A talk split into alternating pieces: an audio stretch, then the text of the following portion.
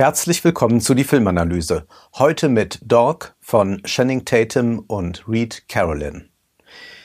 Wenn man mir sagen würde, dieser Film sei in den vergangenen zweieinhalb Monaten entstanden, dann würde ich es glauben. Denn dieser Film verhandelt sehr genau, was wir gerade im Diskurs über Militär, Krieg und so weiter erleben. Ein Hund und Channing Tatum machen einen Roadtrip, da würde man erstmal sagen, das ist doch so süß, das ist doch herrlich, da freut man sich doch, das gibt doch die entsprechenden Instagram-Bilder. Und Channing Tatum hat ja selbst schon mit seinem eigenen Hund vor einer Weile einen solchen Roadtrip gemacht und in den sozialen Medien darüber dann unterrichtet. Das Süßliche aber steht natürlich selten nur so für sich. Das Süßliche und das Niedliche, das hat in Filmen und generell in den Medien eine Funktion, eine ideologische Funktion. Denken wir nur daran, dass wir einen Krieg erleben, der ja auch ein TikTok-Krieg ist, in dem Katzen und Hunde eine große Rolle spielen. Auf beiden Seiten sollen Videos mit Tieren Stimmung machen. Zusammenführungen von ukrainischen Zivilisten mit ihren Haustieren, die durch russische Bombardements getrennt worden waren. Wir haben auch heroische Hunde oder denken wir an russische Soldaten, die sich mit Kätzchen auf dem Arm zeigen, um eine zärtliche Seite zu inszenieren. Tiere fungieren als ideale Projektionsflächen. Man kann alles in sie hineinlegen, sie werden nicht widersprechen. Größtmöglicher Konsens ist so herzustellen, ohne etwas vom Betrachter bzw. vom Bürger wirklich abverlangen zu müssen. Denn alle finden Tiere toll. Niemand würde sagen, jetzt lasst uns die Viecher ertränken.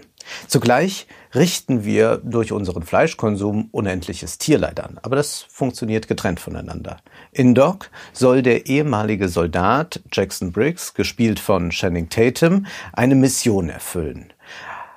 Aus Afghanistan ist er zurückgekehrt. Er jobbt inzwischen in einem Diner. Er ist traumatisiert und hat noch immer mit den Folgen einer schweren Gehirnerschütterung zu kämpfen. Und sein Vorgesetzter, der will auch nicht einwilligen, dass er wieder kriegsbereit ist. Aber nun wartet eine Mission auf ihn. Sein Kamerad Riley ist gestorben und Riley hatte einen Hund, einen Kriegshund, hat den ausgebildet und hat den bei den Einsätzen begleitet. Und dieser Kriegshund Lulu, der soll nun zur Beerdigung des Herrchens gebracht werden. 1500 Kilometer liegen vor den beiden, vor Briggs und Lulu. Es gibt da aber eine Schwierigkeit. Briggs ist traumatisiert, Lulu aber auch. Irgendetwas ist nicht mehr so, wie es früher einmal war. Dieser Hund ist eine Art Systemsprenger. Es traumatisiert er, ist unberechenbar, kläfft, beißt und ergreift immer wieder die Flucht.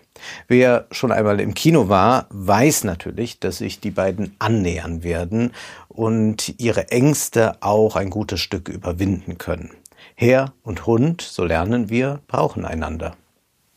Herr und Hund, so heißt auch ein Idyll von Thomas Mann. Bemerkenswerterweise nach dem Ersten Weltkrieg geschrieben, aber nicht um, wie im Film jetzt, den Krieg in irgendeiner Weise metaphorisch zu verhandeln, ihn indirekt zum Thema zu machen, sondern um den Krieg ganz auszublenden. Stattdessen gehen wir spazieren mit dem Herrchen und mit Bauschern, so heißt der Hund. Und Thomas Mann geht so weit, dass er das Tier vermenschlicht. Besonders deutlich wird das, wenn Bauschern mit dem Vorgängerhund Percy verglichen wird. Da heißt es, als grundlegend ist festzuhalten, dass Bauschan sich vollkommener geistiger Gesundheit erfreut, während Percy, wie es bei adligen Hunden nicht selten vorkommt, Zeit seines Lebens ein Narr war, verrückt das Musterbild überzüchteter Unmöglichkeit. Hier sei nur Bauschans volkstümlich schlichter Sinn dagegen gestellt, sich äußern zum Beispiel bei Ausgängen oder Begrüßungen, wo denn die Kundgebungen seiner Gemütsbewegung sich durchaus im Bereich des Verständigen und einer gesunden Herzlichkeit halten, ohne je die Grenzen der Hysterie auch nur zu streifen, welche Percys Gebaren bei jeder solchen Gelegenheit in oft empörender Weise überschritt. Was Thomas Mann hier schildert, ist einfach, wie verschieden die Hunde gebellt haben. Dennoch ist hiermit nicht der ganze Gegensatz zwischen den beiden Geschöpfen aufgezeigt. In Wahrheit ist er verwickelter und gemischter. Bauschan nämlich ist zwar derb wie das Volk, aber auch wehleidig wie dieses, während sein adliger Vorgänger mit mehr Zartheit und Leidensfähigkeit eine unvergleichlich festere und stolzere Seele verband und trotz aller Narrheit es an Selbstzucht dem Bäuerlein bei weitem zuvortat. Es ist ganz eigenartig. Wir können das hier bei der Lektüre erfahren oder auch bei der Sichtung eines Films.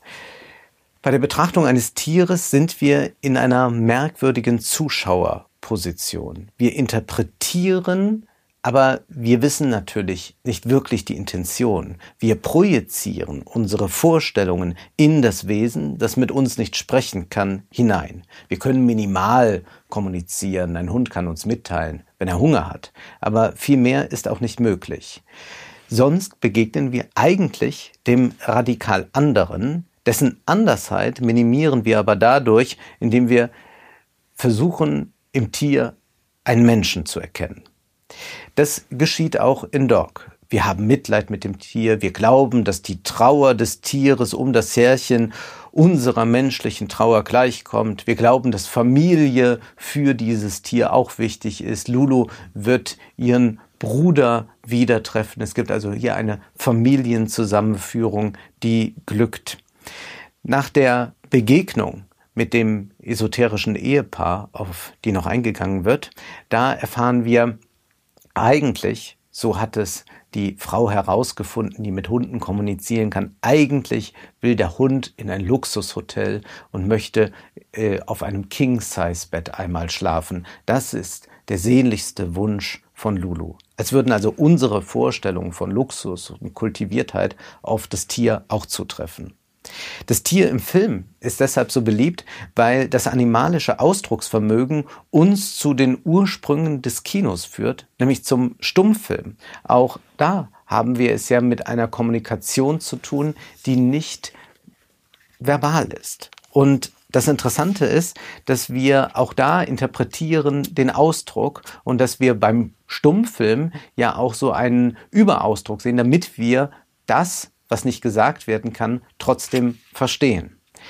Ähnlich ist es vielleicht auch, wenn wir Tiere betrachten. Thomas Mann schreibt, nachdem Bauschan beim Arzt war, er war gebrochen an Leib und Seele. Tiere sind ungehemmter und ursprünglicher, also gewissermaßen menschlicher in dem körperlichen Ausdruck ihrer Gemütszustände als wir. Redensarten, die unter uns eigentlich nur noch in moralischer Übertragung und als Metapher fortleben, treffen bei ihnen noch, und das hat jedenfalls etwas Erheiterndes für das Auge, im frischen Wortsinne und ohne Gleichnis zu. Bauschan ließ, wie man sagt, den Kopf hängen, das heißt, er tat es wirklich und anschaulich. Was ist das nun jetzt mit diesem Film Dog? Sehen wir da nur ein Buddy-Movie? Ist das nicht mehr? Nein. Wir sollten ganz klar erkennen, dass der Film eine Funktion hat, nämlich nicht nur die zur Unterhaltung, sondern es gibt eine politische Dimension in diesem Film. Lulus Herrchen hatte ein Kriegstagebuch, wo die äh, ganzen Erlebnisse mit Lulu festgehalten waren, das mit Fotos voll war. Und auf diesem Kriegsalbum stand Give War a Chance.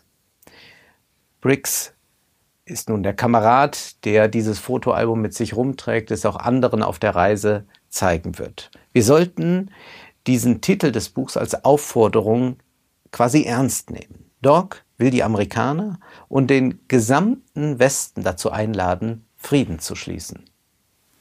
Give War a Chance soll natürlich nicht bedeuten, dass wir es hier mit einem pazifistischen Film zu tun haben. Im Gegenteil, vielmehr soll Frieden geschlossen werden mit dem Militär.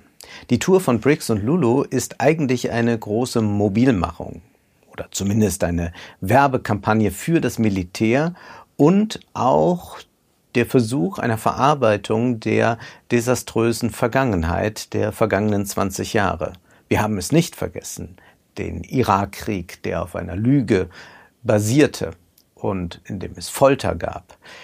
Wir haben auch das Fiasko von Afghanistan nicht vergessen. In den Krieg geführt haben damals die Republikaner, George W. Bush namentlich. Die Demokraten unterstützten das, aber wenn es um die unschönen Seiten des Krieges ging, dann hat man das doch lieber weggeschoben und wollte das nicht so groß thematisieren oder hat es versucht, den Rechten zuzuschieben. Und dieser Diskurs, dass das Militär rechts ist, das gibt es dann auch noch, aber es ist nur ganz klein in dem Film gehalten, dass es da wohl auch Probleme gibt und eine gewisse Islamophobie gibt. Aber das ist nur so ein Aspekt und auf wenige Personen konzentriert. An sich geht es nämlich hier um etwas anderes. Spätestens seit Russlands Krieg gegen die Ukraine wendet sich ja das Blatt. Demokraten und generell Linksliberale sind viel stärker für die Unterstützung mit schweren Waffen und so weiter, als es die Republikaner sind. Auch in Deutschland erleben wir zuallererst eine schwarz-grüne Koalition für schwere Waffenlieferungen. Was hat das nun mit dem Film zu tun? Eben noch sah man das Scheitern westlicher Interventionen.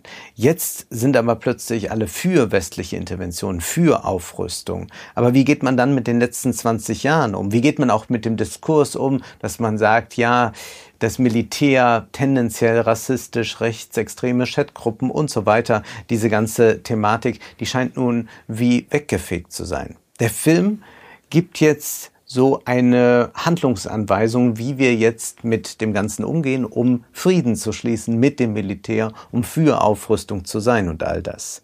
Das funktioniert zum einen natürlich über Emotionalisierung, über Verniedlichung. Man hat diesen süßen Hund, der es doch eigentlich gar nicht böse meint, der ist durch den Krieg noch geschädigt, aber niemand möchte natürlich, dass dieser Hund eingeschläfert wird. Das ist aber das, worauf dieser ganze Film hinauslaufen soll eigentlich. Nach dem Besuch der Beerdigung soll Lulu eingeschläfert werden und wir wollen das natürlich nicht und wir können uns jetzt ausmalen, wie der Film ausgeht. Man kann es zum anderen auch über die Ironie machen. Und zwar versucht Briggs Lulu dazu zu bewegen, doch ein bisschen normaler zu agieren. Und er sagt dann zu ihr, erinnere dich daran, wie viel Spaß wir hatten beim Türen eintreten und Leute umbringen. Es gibt hier keine kritische Auseinandersetzung mit den vergangenen 20 Jahren, höchstens noch so eine ironische Wolte, wenn sie auch wirklich ironisch gemeint ist, man weiß es gar nicht so genau.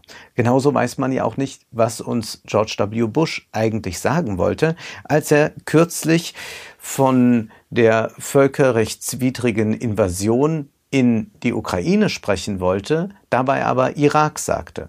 War das ein freudscher Versprecher? War das absichtlich? Ist das ein kleines Schuldeingeständnis? Es ist auf jeden Fall eine humorige Weise mit der Sache umzugehen, einer Sache, die immerhin bedeutete 500.000 Tote im Irak.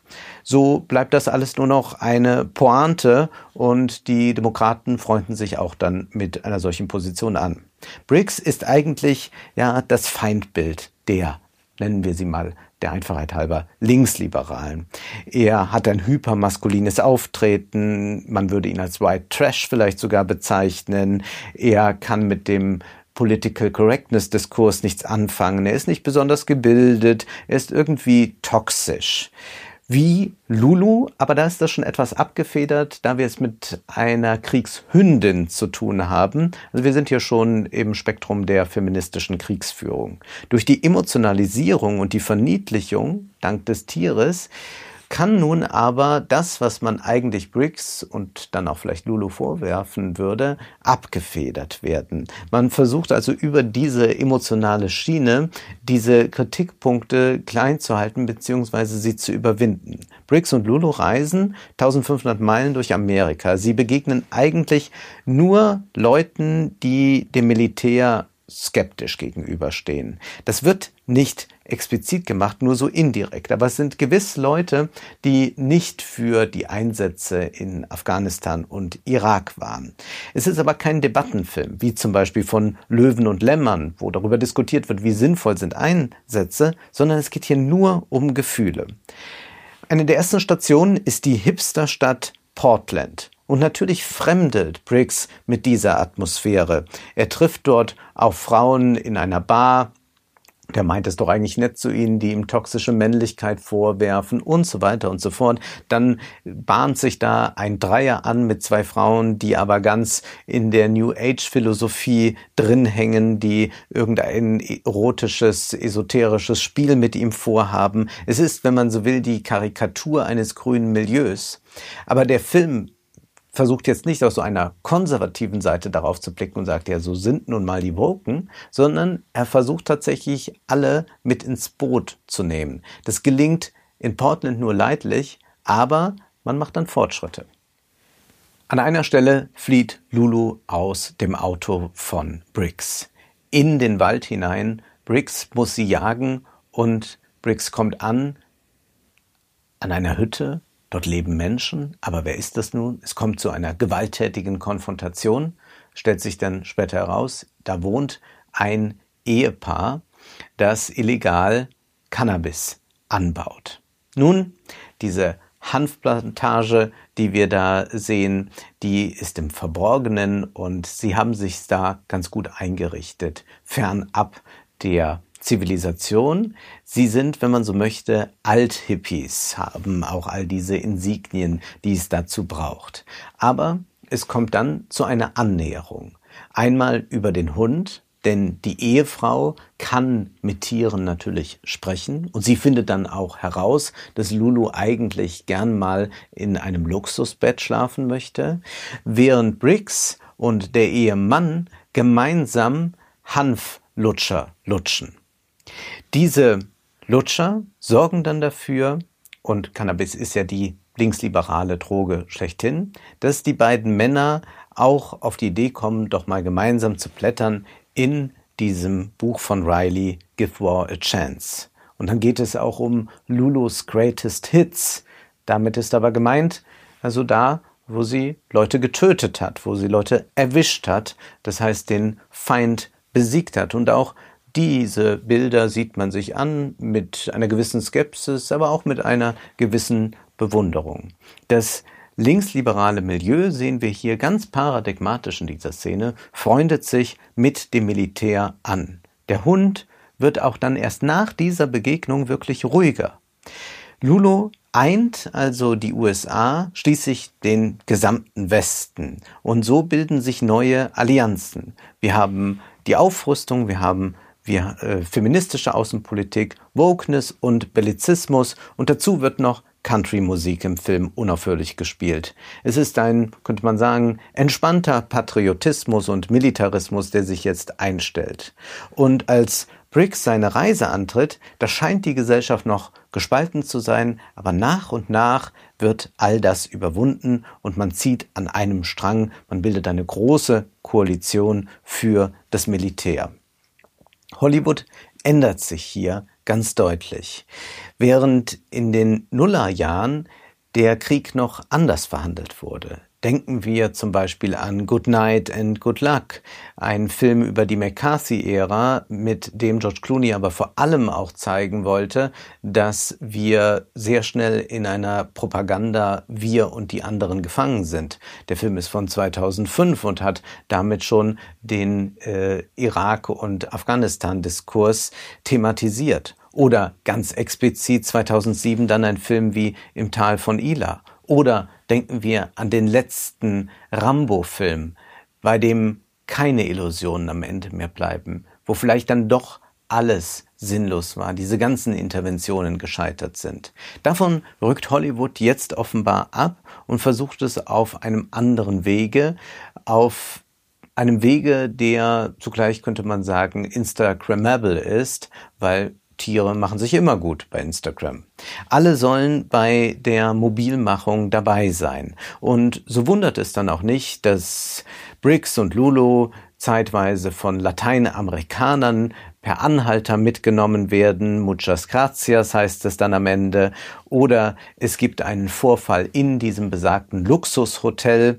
Und zwar ist ja Lulu darauf trainiert, den Feind zu erkennen. Nun lau laufen dort arabische Gäste mit Kaftan äh, durch den Saal und Lulu stürzt sich auf diese. Es kommt also zu einer gewalttätigen Attacke und sie landen bei der Polizei, ein muslimischer Staatsanwalt ist da. Man denkt, kommt es jetzt zum großen Konflikt? Wird es jetzt einen Prozess geben, der Briggs gemacht wird, weil er nicht auf den Hund aufgepasst hat und so weiter. Aber nein, der muslimische Staatsanwalt hört sich diese Geschichte an, findet sie auch rührend und lässt den Fall fallen. Was also hier nochmal passiert ist, dass der äh, muslimische äh, Bürger auch quasi den, äh, dem amerikanischen Militär die Absolution erteilt für das, was passiert ist in Afghanistan und im Irak und was man auch äh, im, äh, angetan hat äh, den Moslems mit der äh, anti-islamischen Politik von George W. Bush. Es gibt eine gewisse Kritik am Heldennarrativ. So sehen wir einmal obdachlose Junkies und da hören wir dann, dass man nie an solchen Orten weiß, wer gedient hat. Also sind das vielleicht auch Traumatisierte. Aber das ist alles im Diskurs der therapeutischen Gesellschaft. Der Film ist eigentlich eine große Werbetour für das Militär, ganz ohne, dass das Militär eigentlich als Thema da ist, ohne dass es jetzt wirklich um den Krieg geht, dass wir Waffen sehen und all das. Aber wenn man sich mal ansieht, zum Beispiel, wie mittlerweile auch Rüstungskonzerne im Kino werben, dann fällt da auch auf, es geht da zwar mal um Sicherheit, aber zu, meist geht es um Teamgeist und so weiter und so fort. Und dass es da eigentlich um Krieg geht, das kommt gar nicht mehr vor. Und genau deshalb kann natürlich Werbung sehr effektiv sein, wenn sie das Eigentliche ausblendet. Wie ist dann das Ende zu deuten, dass Briggs äh, dann nicht diese Karriere fortsetzen wird beim Militär? Nun, es bleibt eine rein persönliche Entscheidung, die überhaupt nicht politisch begründet wird. Es geht hier nur um Mental Health. Wir sollen eigentlich am Ende dieses Films nur auf diesen niedlichen Hund blicken und wir sollen so schauen, aber nicht sehen. Das war die Filmanalyse mit Wolfgang M. Schmidt. Ihr könnt den Podcast finanziell unterstützen. Entweder unter www.paypal.me-filmanalyse oder unter der in der Beschreibung angegebenen Bankverbindung. Vielen Dank.